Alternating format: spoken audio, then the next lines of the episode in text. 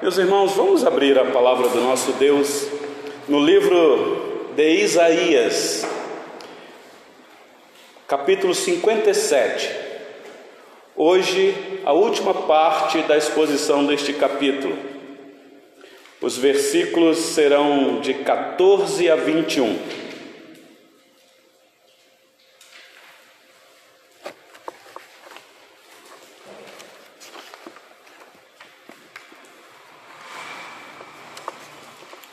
Isaías 57.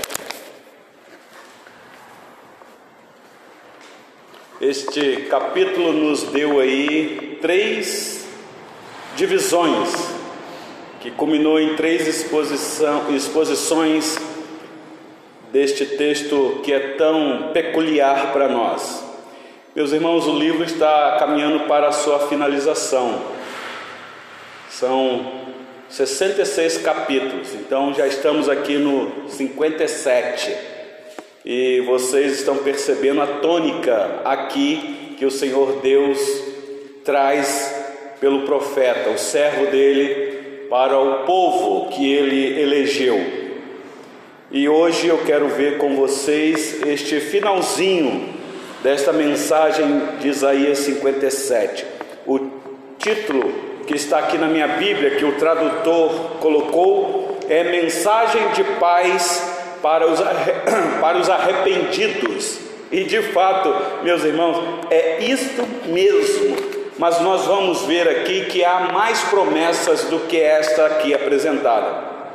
Há promessa de paz, mas há uma promessa aqui também de, de de recepção, de transformação, de acolhimento. Nós vamos ver que coisa maravilhosa é saber que nós temos um Deus que nos aceita apesar de nós, porque se dependesse de nós, estaríamos perdidos. Então acompanhe a leitura aí, por gentileza, que eu mesmo irei fazer.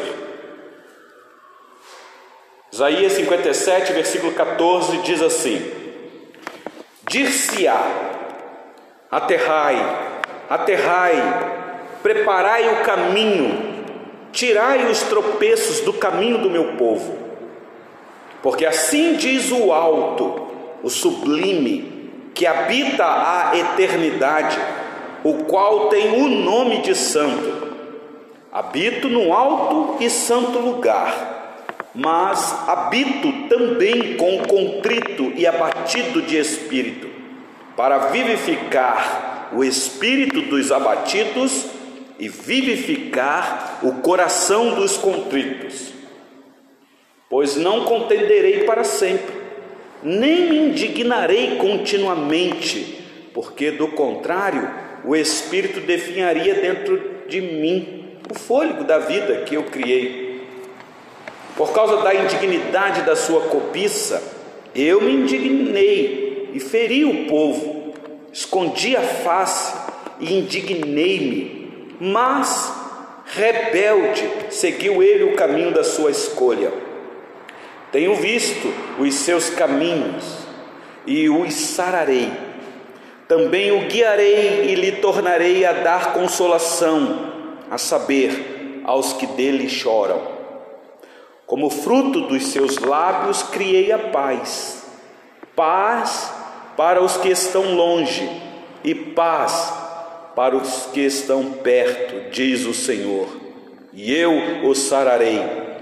Mas os perversos são como o mar agitado, que não se pode aquietar, cujas águas lançam de si lama e lodo. Para os perversos, diz o meu Deus, não há paz. Que coisa, hein? Que coisa! Meus irmãos, hoje eu quero ver com vocês estas três divisões bem claras que estão aqui neste texto. Eu quero falar sobre as promessas que o Senhor Deus tem e faz para o povo dele. Só que faz estas promessas para um povo que se arrepende dos seus pecados, que reconhece que são pecadores e que se arrependem. Meus irmãos, o caminho do cristão é o arrependimento. Aliás, esta é a mensagem do Evangelho. O Senhor Jesus veio buscar e salvar o que se havia perdido, e a mensagem do Salvador é esta: arrependei-vos, porque é chegado o reino de Deus, o reino está próximo, o reino está perto, dentro de vocês. Vocês lembram que esta foi a mensagem que João Batista pregou no deserto, preparando o caminho do Messias. E quando o Salvador inicia o ministério dele, a tônica continua: arrependei-vos. Então, meus irmãos, me parece que esta mensagem hoje se perdeu, minha irmã Keila. Ah, a gente dá uma olhadinha para o Antigo Testamento, como nós vamos ver aqui no profeta Isaías. Geralmente, os profetas, quando pregavam arrependimento no meio do povo de Deus, isso não era muito agradável aos olhos do povo. Aliás, foi isso que causou a morte, digo, a, a, a, sentença de morte em cima de Daniel quando ele foi levado para a cova dos leões. A mensagem que ele pregava era essa, é só ler Daniel capítulo 9. Ele faz uma confissão de pecado ali porque o povo é rebelde. E olha para a vida de Jeremias, não é tão diferente. Tantos outros profetas que se levantavam para dizer: arrependei-vos. Eles sofriam penalidades, e me parece que hoje esta mensagem está perdida nos púlpitos. Precisamos resgatar esta tônica ou este tema tão central nas Escrituras: arrependei-vos. Então, hoje eu quero falar com vocês sobre este assunto, na finalização deste capítulo. Há promessas para aqueles que se arrependem. Ah, meus irmãos, se nesta noite nós aqui que estamos entendermos a mensagem e obedecer, nos quebrantando diante do Senhor, quantas promessas Ele tem para nós. Então, dos versículos 14 a 16, nós vamos ver aqui que para os que se arrependem, a promessa de que o Senhor os recebe, os acolhe. Nós vamos ver isso aí. Os versículos 17 e 18 para aqueles que se arrependem, a promessa de transformação. O Senhor Deus não só acolhe, mas aqueles a quem Ele acolhe, Ele transforma. Há uma nova vida, uma mudança de entendimento. E por último, dos versículos 19 a 21, para aqueles que se, se arrependem, a promessa de paz. Meus irmãos, paz, algo tão essencial nesse tempo de crise que estamos vivendo. Porque se manter rebelde, diz aí a palavra, para os perversos não há paz, não há. Então vamos lá, meus irmãos, com calma aqui, entendermos isso. Talvez você possa perguntar assim, pastor, fala mais um pouquinho, o que é arrependimento? Meus irmãos, o arrependimento é um dom de Deus. Coração humano nenhum tem como produzir arrependimento por ele mesmo, se Deus dos altos céus não agir no coração do pecador.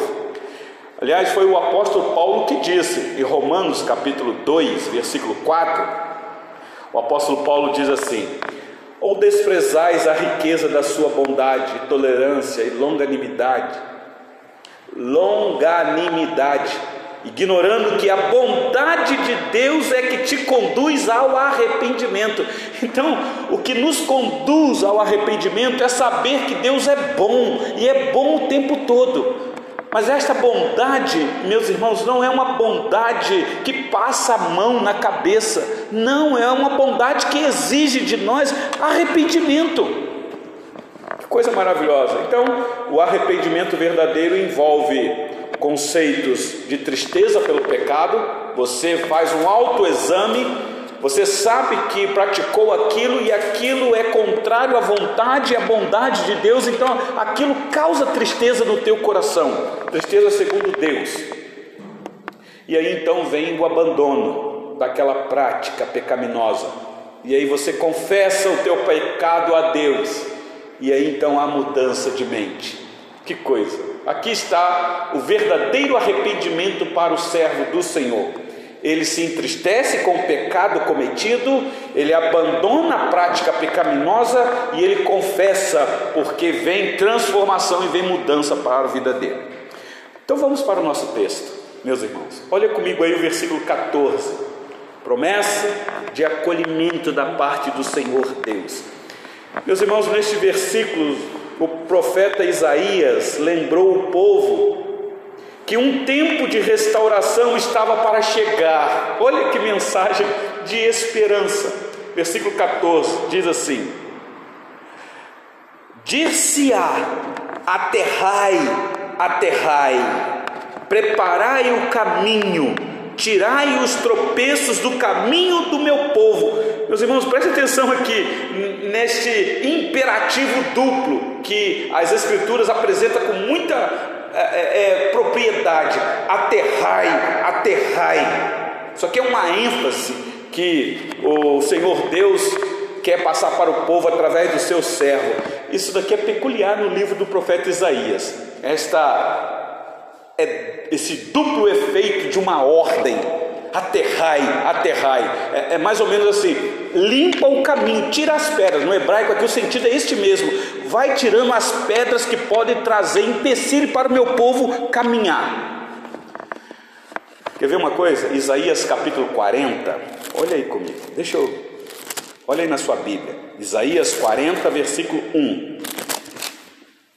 Foi assim que começou esta tônica no capítulo 40. 40 aqui, meus irmãos, é aquela mensagem de esperança para o povo exilado, um povo que seria levado para o cativeiro.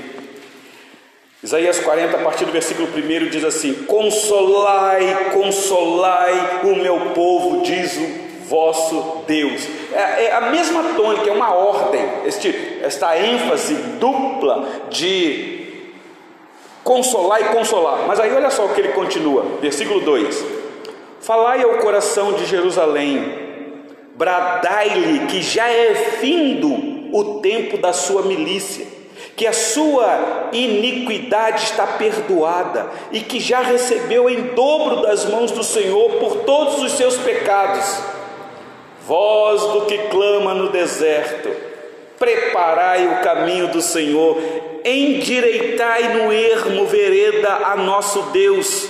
Versículo 4: Todo vale será aterrado e nivelados, todos os montes e outeiros. O que é tortuoso será retificado, e os lugares escabrosos aplanados.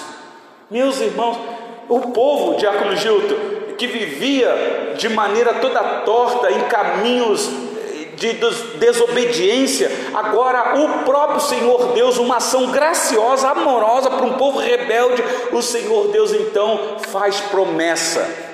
Prepare o caminho do meu povo, porque tem bênçãos que eu vou derramar sobre a vida do meu povo. Já pararam para pensar nisso, meus irmãos? A gente saber que da parte de Deus, desse Deus que nós servimos, nós Fiquemos numa expectativa de que vem da parte dele uma recepção, ele não nos rejeita, ele não vai nos lançar fora, muito pelo contrário, ele vai nos receber como Pai. Meus irmãos, isso daqui é graça, graça.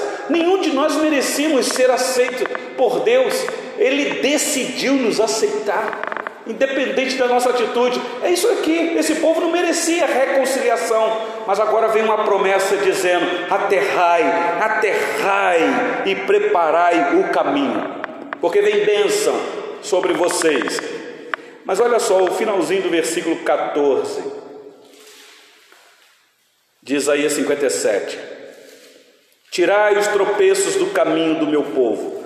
Vocês devem lembrar que o, o capítulo 57 é aquele contraste do justo e do ímpio, porque o Senhor Deus vai punir o justo, digo, o ímpio. O justo vai ser poupado, não porque ele é justo por natureza, é porque lhe foi imputado justiça.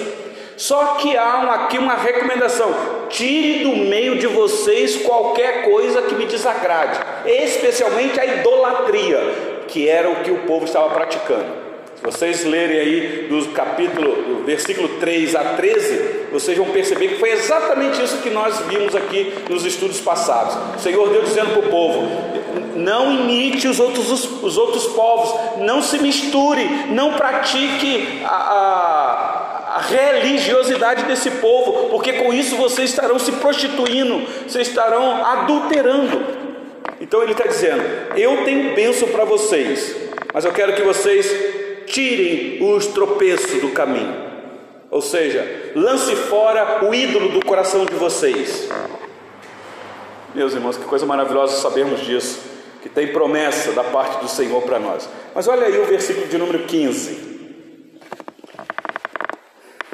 Por que tudo isso? Porque assim diz o alto, o sublime, que habita a eternidade, o qual tem um nome de santo. Meus irmãos, aqui é uma ênfase é para mostrar para o povo: vocês sabem com quem vocês estão se relacionando? Sabe quem é que está chamando vocês ao arrependimento e tem promessa para vocês? O alto, o sublime, aquele que tem o nome de santo. Meus irmãos, vocês devem lembrar que foi exatamente isso que o profeta Isaías viu quando entrou no templo, está lá no capítulo 6, versículo 1 no ano da morte do rei Uzias, ele entra lá no templo de Jerusalém e ele vê, ele tem uma visão da glória celeste, do trono da graça, e diz o profeta que ele viu o Senhor assentado num alto e sublime trono. Coisa maravilhosa! E aquela visão gloriosa de Isaías entendeu que toda a terra está cheia da glória desse Senhor que é o Todo-Poderoso. E agora, então, aqui em Isaías 57, há uma promessa de, de receber esse povo pecador.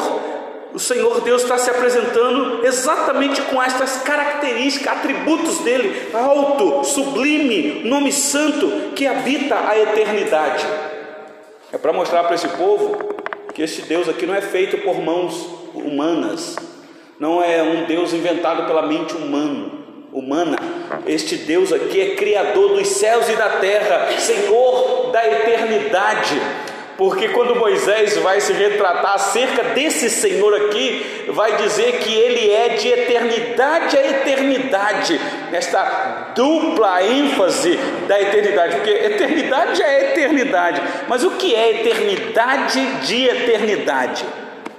Então, meus irmãos, que coisa maravilhosa o povo ouvir isso daqui. Depois do Senhor Deus ter exposto a pecaminosidade desses irmãos aqui, agora o profeta amando de Deus deixa claro que Deus viria ou iria vir ter um relacionamento com aqueles que humildemente se arrependessem. Este é o ponto. Ele quer se relacionar com aqueles a quem ele escolheu, mas ele quer corações quebrantados, arrependidos. Por isso é que ele diz assim, finalzinho do versículo 15: Habito no alto e santo lugar, mas habito também com o contrito e abatido de espírito. Mas habita para quê? Diz aí, para vivificar o espírito dos abatidos e vivificar o coração dos contritos. Meus irmãos, essa palavra vivificar aqui é uma ação poderosa de Deus trazendo vida no coração do miserável pecador. Só Deus para fazer isso. Só Deus. Olha comigo aí Isaías 66, versículo 2. Quer ver? O último capítulo deste livro. Deixa eu ler o versículo 1 e 2. Isaías 66, 1 e 2. Assim diz o Senhor: O céu é o meu trono, e a terra o estrado dos meus pés. Que casa me edificarias, vós, e qual é o lugar do meu repouso? Porque a minha mão fez todas estas coisas e todas vieram a existir, diz o Senhor, o Yahvé. Mas o homem, para quem olharei, mas o homem para quem olharei é este, o aflito e abatido de espírito, e que treme da minha palavra. É isso daqui. Então ele está chamando ao arrependimento um grupo bem específico, aqueles que vão ouvir da santa palavra do Senhor e vão tremer, e vão se quebrantar, e vão ter um coração é, é, é contrito e um espírito abatido, porque sabe quem é o Deus que está chamando ele. Por isso é que Isaías, quando contempla a santidade de Deus, ele diz: Ai de mim, porque eu me conheço. Eu sei quem eu sou, eu vou morrer, porque eu sou pecador. E meus irmãos, qual foi a ação de Deus ali? Quando Isaías se quebranta, se sentindo um nada, um ninguém, um boca suja, ele se quebranta diante do Senhor, então vem a misericórdia do Senhor e purifica o pecado do servo dele. Quer ver uma coisa? Salmo de número 34, nas nossas exposições dos Salmos de Davi, nós passamos aqui um quebrantamento de Davi. Olha comigo, por gentileza. Às vezes nós damos muita ênfase aos pecados de Davi, e de fato Davi pecou mesmo e Deus não deixou isso escondido. Mas, meus irmãos, a Bíblia também nos apresenta um Davi que sabia o que era se quebrantar diante de um pecado cometido. Salmo 34, versículo 17 e 18 diz assim: Se você participou da exposição desse salmo, você deve lembrar: Clamam os justos, e o Senhor os escuta e os livra de todas as suas tribulações. Perto está o Senhor dos que têm o coração quebrantado e salva os de espírito oprimido. Davi sabia disso. Meus irmãos, este Senhor aqui que Davi nos apresenta é o mesmo que Isaías está falando. Então, perto está, ele não está longe. Às vezes o pecado causa tanta vergonha para nós, peso para nós, muitas vezes até doença para nós. Mas olha só, meus irmãos, o caminho aqui que nós temos para a solução dos nossos pecados. Arrependimento, coração quebrantado. Ah, eu poderia ler aqui é, é, Salmo 51. Quer ver? Só vou ler o versículo 57. Abra sua Bíblia aí, Salmo 51, 17. Quando nós chegarmos na exposição do Salmo 51, vocês irão ver que salmo é esse aqui, meus irmãos. Salmo 51, versículo 17 diz assim: Davi dizendo, depois de confessar o seu pecado: Sacrifícios agradáveis a Deus são o espírito quebrantado, coração compungido e contrito, não o desprezarás, ó Deus. Davi tinha essa confiança, que Deus não despreza, quando de fato você abre e rasga o teu coração diante do Senhor. Era esta mensagem que os profetas é, tinham no Antigo Testamento. Porque a tendência do povo era rasgar as vestes num símbolo de quebrantamento diante do Senhor. E agora a palavra é: não rasguem as vestes de vocês, mas rasguem o coração de vocês.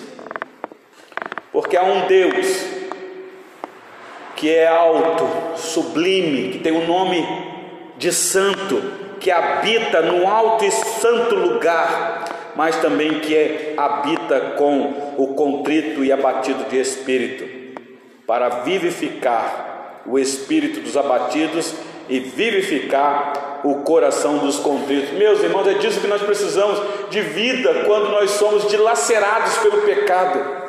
O pecado, meus irmãos, na nossa vida é como uma fera selvagem que fica de tocaia, esperando o momento exato para agir no nosso coração.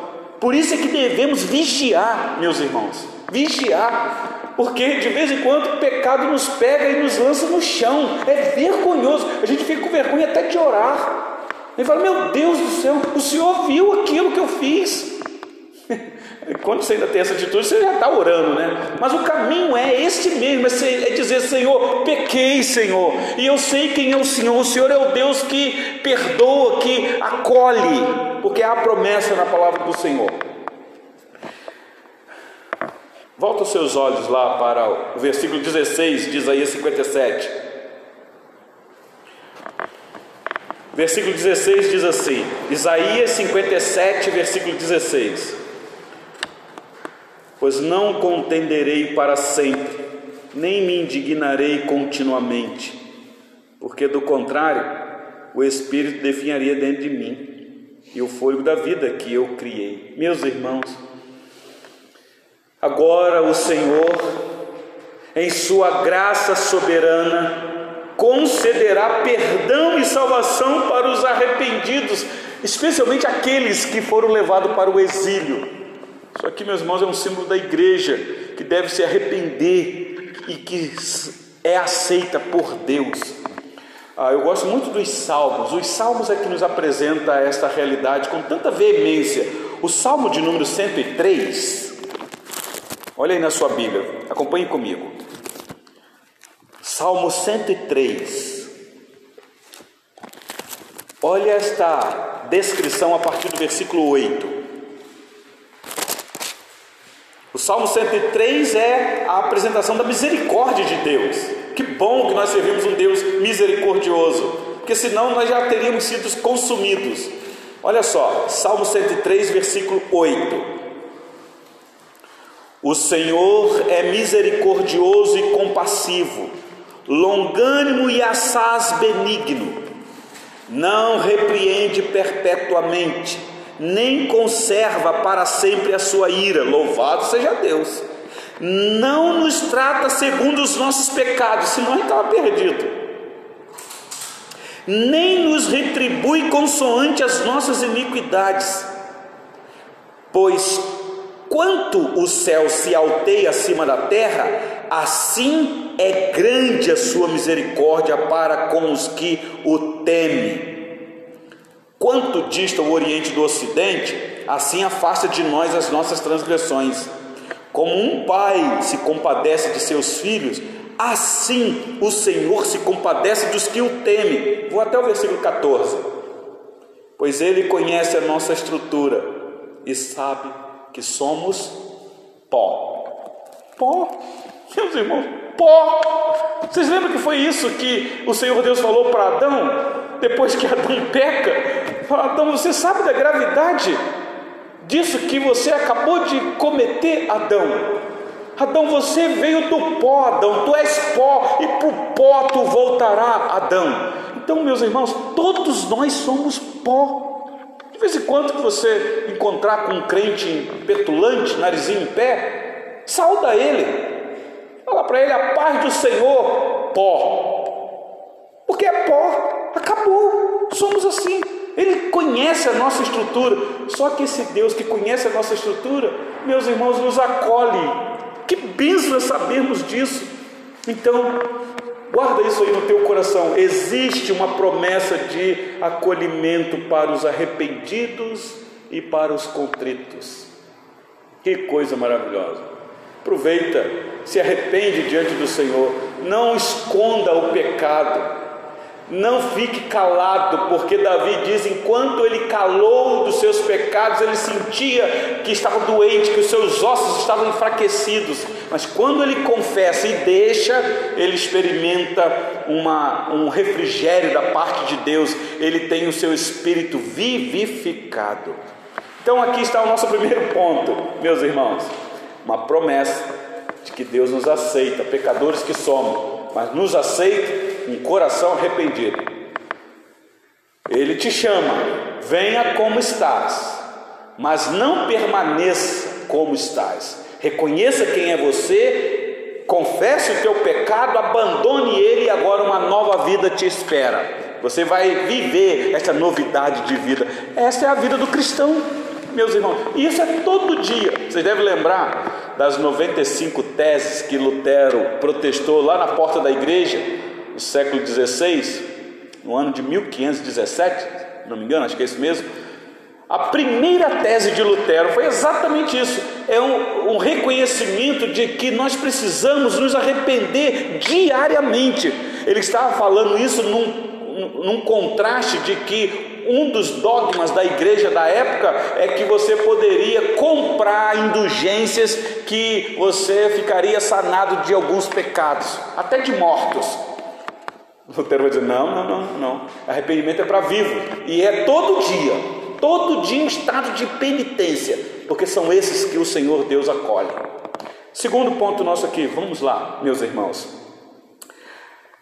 Bom, se Ele nos acolhe, pecadores que somos, louvado seja Deus por isso, Ele não nos acolhe para ficarmos do nosso jeito. Então, há uma promessa de transformação. Versículo 17, acompanhe comigo aí, Isaías 57, versículo 17. Por causa da indignidade da sua cobiça, meus irmãos, vocês sabem que cobiça é o último mandamento. Talvez para o judeu que gosta de se justificar diante de Deus pelas suas obras, poderia até ousar em dizer: Não, eu cumpro os mandamentos. Bom, você pode cumprir os nove, mas o décimo você consegue cumprir? E qual é o décimo mandamento? É cobiçar.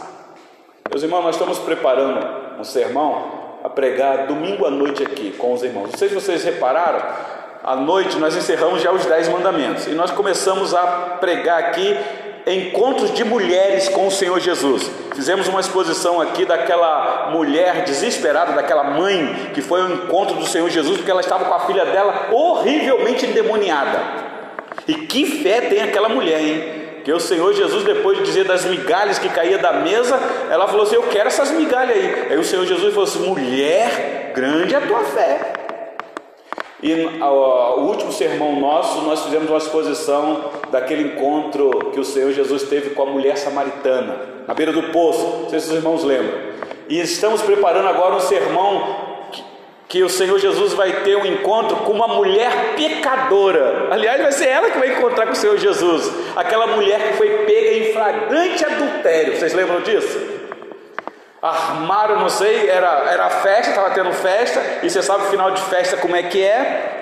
Pegaram aquela mulher num flagrante adultério, mas aquela mulher só foi, entre aspas, um bode expiatório, que eles queriam pegar o Senhor Jesus. E eles levam a mulher lá diante do Senhor Jesus. Dizem, ah, a lei manda apedrejar. O que, que o Senhor diz? O Senhor Jesus, calmamente, escrevendo na areia, que alguns ficam tentando desvendar, Lembra que aquele dedo que está escrevendo na areia é o dedo de Jesus, que é 100% homem e 100% Deus. Vocês já lembram de alguma coisa, né? O dedo de Deus que escreve alguma coisa. Eu não estou aqui tentando desvendar o que ele escreveu ali, não. Mas quem sabe ele não estava escrevendo naquela areia ali vocês lembram qual é, o, qual é o último mandamento? Fariseus, vocês que querem apedrejar a mulher, não cobiçarás. Aquele que não tem pecado, atire a primeira pedra. Sim, meu querido. E os dez mandamentos são escritos pelo Deus. Exatamente, exatamente. Então é uma indicação aí. Então, meus irmãos, a cobiça enquadra a humanidade toda, porque nós somos mais do que pecadores nesse sentido. A cobiça no nosso coração nos enquadra diante de Deus. Quem é santo diante de Deus, meus irmãos, num coração? Você quietinho quebra este mandamento sem ninguém saber, mas Deus sabe. Aliás, foi isso que o Senhor Jesus disse. Se no teu coração você desejar a morte do outro, pronto, você já quebrou o oitavo mandamento. Se no coração você desejar aquela moça lá, você já quebrou o sétimo mandamento, e por aí vai, e por aí vai. Então, olha comigo o versículo 17 de Isaías 57. Por causa da indignidade da sua cobiça, eu me indignei e feri o povo, escondi a face e indignei-me mas rebelde seguiu ele o caminho da sua escolha. Vocês prestaram atenção que na primeira parte o Senhor Deus acolhe aqueles que se arrependem, mas agora ele está dizendo: é necessário transformação, é necessário você entender o que é arrependimento, porque se ficar com essa hipocrisia de que eu aceito de qualquer maneira, eu conheço o coração de vocês. E aqui, meus irmãos, é uma linguagem muito pesada esconder a face. Você já parou para pensar que é isso? Diácono Gil, o pai que disciplina o filho e tem que disciplinar mesmo, mas aí de repente o pai fica de cara virada com o filho, não fala mais com o filho. Que coisa angustiante é para o filho. E o pai virou a cara para o filho. Olha aqui. Mas isso aqui é Deus, meus irmãos, falando. Aliás, Isaías 59, versículo 2. Quer ver? Olha aí, por gentileza.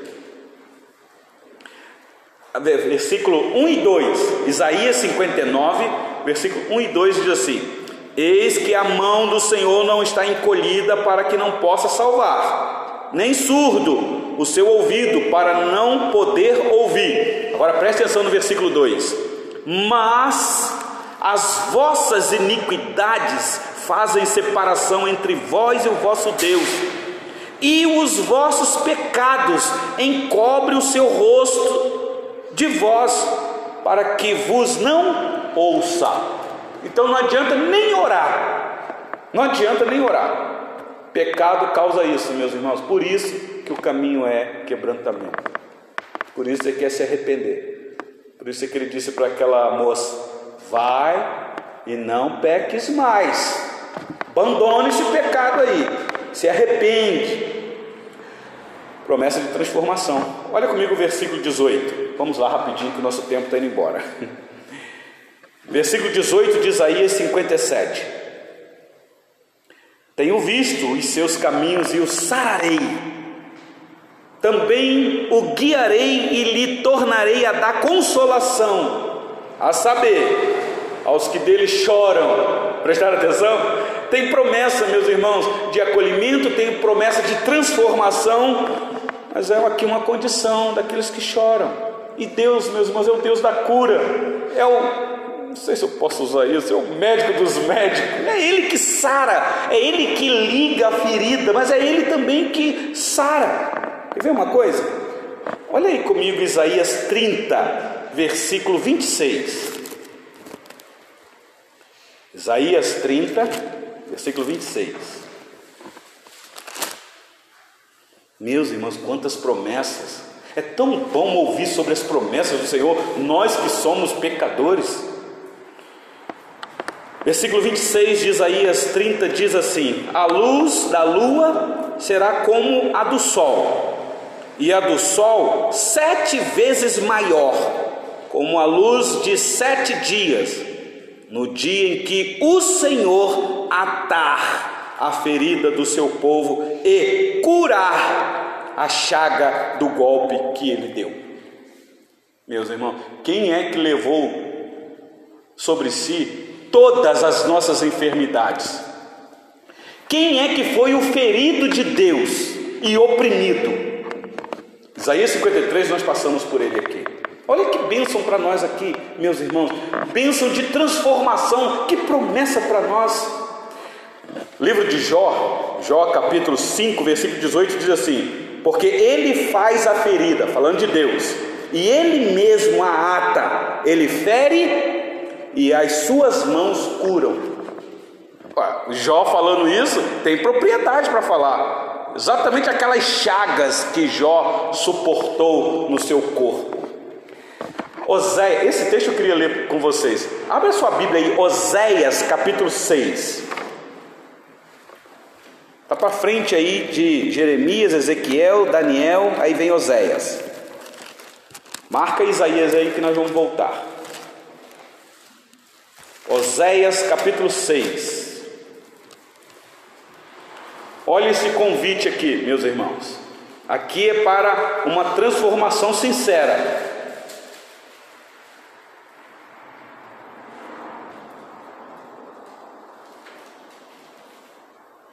Deixa eu ler é, tá capítulo 6, mas em cima do capítulo 6 tem um versículo que vai ligar o versículo 1 do capítulo 6 que é o versículo 15. Olha só, acharam? Vocês conseguiram achar? Oséias, capítulo 6, mas acima do capítulo 6 vocês vão ver um versículo aí que faz uma ligação. Diz assim a palavra do nosso Deus: Irei e voltarei para o meu lugar, até que se reconheçam culpados e busquem a minha face. Estando eles angustiados, cedo me buscarão, dizendo: Vinde, e tornemos para o Senhor, porque Ele nos despedaçou e nos sarará, fez a ferida e a ligará. Vendo, meus? É reconhecimento de quem é o Senhor. Meus irmãos, o Senhor Deus é amor, mas é justiça também. Saibam disso. Mas a ferida que ele faz não é para destruir o seu povo, é para levar o seu povo a um quebrantamento de um coração contrito. Então volta lá para Isaías 57, para a gente concluir, dos versículos 19 a 21. Aqui, meus irmãos, depois dessa apresentação de promessa de que o Senhor nos recebe, nos acolhe, promessa de que Ele transforma, porque Ele faz a ferida e Ele cura, agora vem a promessa de paz. Olha isso daqui, meus irmãos, que coisa maravilhosa. Versículo 19: Como fruto dos seus lábios criei a paz, paz para os que estão longe e paz, e para os que estão perto, diz o Senhor, e eu os sararei. Que coisa maravilhosa ouvir isso daqui da boca do Senhor Deus. Meus irmãos, vocês lembram que quando a promessa do derramamento do Espírito Santo se cumpriu lá naquela festa de Pentecostes em Jerusalém, e Pedro toma a palavra para pregar sobre a obra da redenção, explicando que a ação poderosa de Deus era aquela, está lá registrado em Atos capítulo 2, versículo 39. Pedro está dizendo: Isso que está acontecendo aqui não é só para vocês, não, é para vocês, para o filho de vocês e para tanto quantos o Senhor chamar, os que estão longe, paz no meio do povo. Aliás, o apóstolo Paulo, escrevendo aos Efésios, vai falar sobre esta realidade de paz para os que estavam longe. Acho que nós lemos aqui no estudo passado, mas eu quero ler novamente com vocês. Atos, digo, Efésios capítulo 2. Abra aí a sua Bíblia. Já estou encerrando, meus irmãos. Efésios capítulo 2.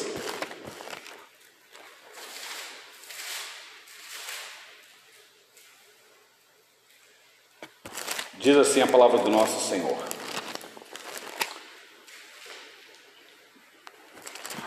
Pela pena do apóstolo Paulo. Versículo, capítulo 2, versículo 13. Mas agora, em Cristo Jesus, vós que antes estáveis longe, fostes aproximados pelo sangue de Cristo, porque Ele é a nossa paz, o príncipe da paz. Que coisa maravilhosa, meus irmãos o qual de ambos fez um, e tendo derribado a parede de separação que estava no meio, a inimizade. Vocês lembram que os nossos pecados causam essa separação, fazendo-nos inimigos de Deus? Agora Cristo derruba essa barreira, essa, é, é, essa parede de separação. Versículo 15 aboliu na sua carne a lei dos mandamentos na forma de ordenanças, para que dos dois criasse em si mesmo um novo homem, fazendo a paz. Olha o versículo 16, eu vou ler até o versículo 17. E reconciliasse ambos em um só corpo com Deus, por intermédio da cruz, destruindo por ela a inimizade. Então, meus irmãos, a cruz é que destronou, destruiu essa barreira, essa parede de separação. E olha o versículo 17: E vindo, evangelizou paz a vós outros que estáveis longe, e paz também ao que estavam perto. Que coisa maravilhosa, meus irmãos, nos alcançou, nós que outrora estávamos longe, longe de todos os sentidos, gentios, longe de épocas, de culturas, de anos, e esta paz nos alcançou. Um dia alguém pregou o santo evangelho para nós. Um dia alguém apresentou para nós o caminho da salvação, Cristo Jesus, e a graça nos alcançou e nós nos rendemos. Meus irmãos, promessa de paz, paz que nós estamos precisando nas horas de aflições, nas horas das ansiedades, meus irmãos, esta paz aqui não é um sentimento, esta paz aqui é uma pessoa. Esta paz aqui é alguém que é o alto, o sublime, que tem o nome de santo. Quem é este, meus irmãos? Volta lá para Isaías 57 para a gente finalizar, versículo 20 e 21. Se para nós, os quebrantados, a paz, olha o contraste, mas os perversos são como um mar agitado, que não se pode aquietar, cujas águas lançam de si lama e lodo. Meus irmãos, aqui ele está falando daquele que é ansioso por natureza, ele não tem paz, ele não tem sossego na alma, ele não descansa no Senhor e nem tem expectativa de aguardar no Senhor, porque ele não tem esta paz de Deus no coração dele. Olha o versículo 21. Para os perversos, diz o meu Deus, não há paz. E não há mesmo. Por isso é que ele entra em desespero. Por isso é que o índice de suicídio na nossa sociedade está em alto. Falta reconhecimento desta paz, meus irmãos, que excede todo entendimento e guarda mente e coração. Paz que somente Cristo tem para dar. Por isso é que o Senhor Jesus, e aqui eu concluo, uma vez para consolar os seus discípulos, que ele estava prestes a ser preso e morto, ele diz assim para os seus discípulos, João capítulo 14: Não se turbe o vosso coração, credes em Deus, mas crede também em mim. Lá no versículo 27 de João 14, ele diz assim: Deixo-vos a paz, a minha paz vos dou, não vou lá dou como a dá o mundo. Não se turbe, ou seja, não fique perturbado, não deixe o seu coração se turbar, como acontece com o ímpio, que é como o mar que tem aquelas ondas agitadas e que lançam lama de si para si, lodo. Não, não se turbe o vosso coração, nem se atemorize, porque eu tenho paz para vós outros. Meus irmãos, essa promessa é até hoje. Promessa. Eu não sei como é que está o teu coração aqui nesta noite. Eu quero dizer para você que há uma paz para acalmar o teu coração. A promessa de paz, não só promessa de acolhimento, não só promessa de curar as feridas, mas promessa para fazer a nossa alma descansar. Por que estás abatido, ó minha alma? Por que te perturbas dentro de mim? Espera nele, pois ainda o louvarei, diz o salmista. Meus irmãos, que Deus nos abençoe. Saiba que a lição para nós nesta noite é arrependimento. Como diz aí um teólogo, se arrependa do seu arrependimento, porque às vezes nós nem sabemos o que é arrependimento. O nosso arrependimento é muito xoxo, muito sem, sem quebrantamento de coração.